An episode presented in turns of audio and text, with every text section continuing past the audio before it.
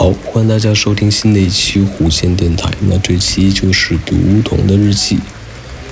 二零一九年六月二十六日，星期三，多云。那他当时是在西安这个地方写的日记，因为他的定位标的是西安。当时，今天主要是找好吃的。第一个当然是去吃油泼面了。油泼面当属老白家面馆。老白家面馆在侧回东路上。油泼面一绝，一碗面加一瓶冰峰，再吃几瓣蒜，完美。第二家当然是去吃肉夹馍了，肉夹馍去子午路张记翠华路店。肉夹馍没有以前好吃了，米粉还不错，还可以，不算踩雷，毕竟以前来过。第三家去吃羊肉泡馍。羊肉泡馍去的是同盛斋，贵有贵的道理。同盛斋的羊肉泡馍贼棒，就是白馍会累死人，哈哈哈。第四家去吃张记的绿豆馅饼吧，在鼓楼的小区里面，热乎的时候最好吃。第五家去东一路的饺子馆，吃他家的酸汤饺子，干捞和酸汤的都好吃。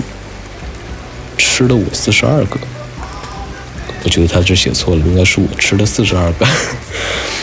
不行了，吃不下了，这都快撑死了。明天回家减肥。二零一九年六月二十四日，星期一，晴。那他当时在的地方应该是兰州。早上九点二十到达兰州，下了火车，先去了兰州大学。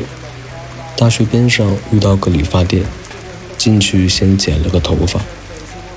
问题门，兰大怎么进？我觉得他这写错，他应该想写问题是兰大怎么进。说最近兰大准备一百一十周年校庆，不让进，让我从他们的后面进小区里。这个小区是兰大的教工宿舍，里面有天桥可以直通兰大。哈哈哈，天无绝人之路。南大里面正在为一百一十周年校庆准备中，很多地方都在修整，整体的校园氛围还是不错的，就是感觉小了点。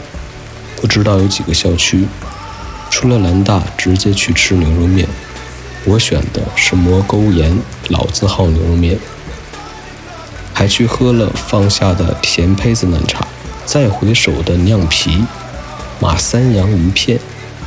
正宁路夜市的杏皮茶，老马家牛奶鸡蛋醪糟，不行了，吃不下了，下次再来。启程去西安了。二零一九年六月六日，星期四，晴。今天本想去图书馆看书，但是到了地方竟然没开空调，里面和蒸笼一样，爆热，根本不能待人，还是走吧。最后没办法，还是星巴克吧。就是我这的星巴克有点吵，书是不能看了，把本科课程的练习和测试做了，这个月底之前需要完成。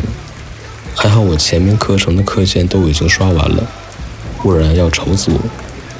明天就是端午了，我应不应该找点节目去呢？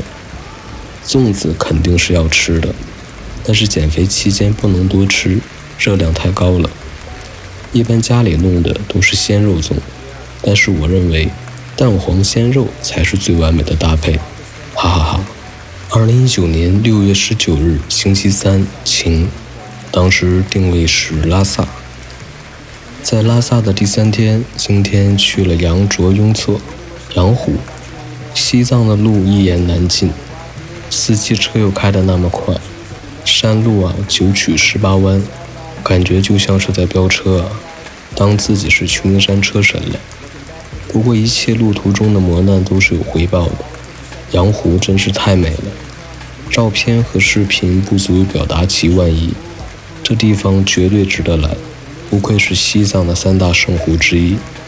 明天定了去纳木错，希望纳木错不要让我失望。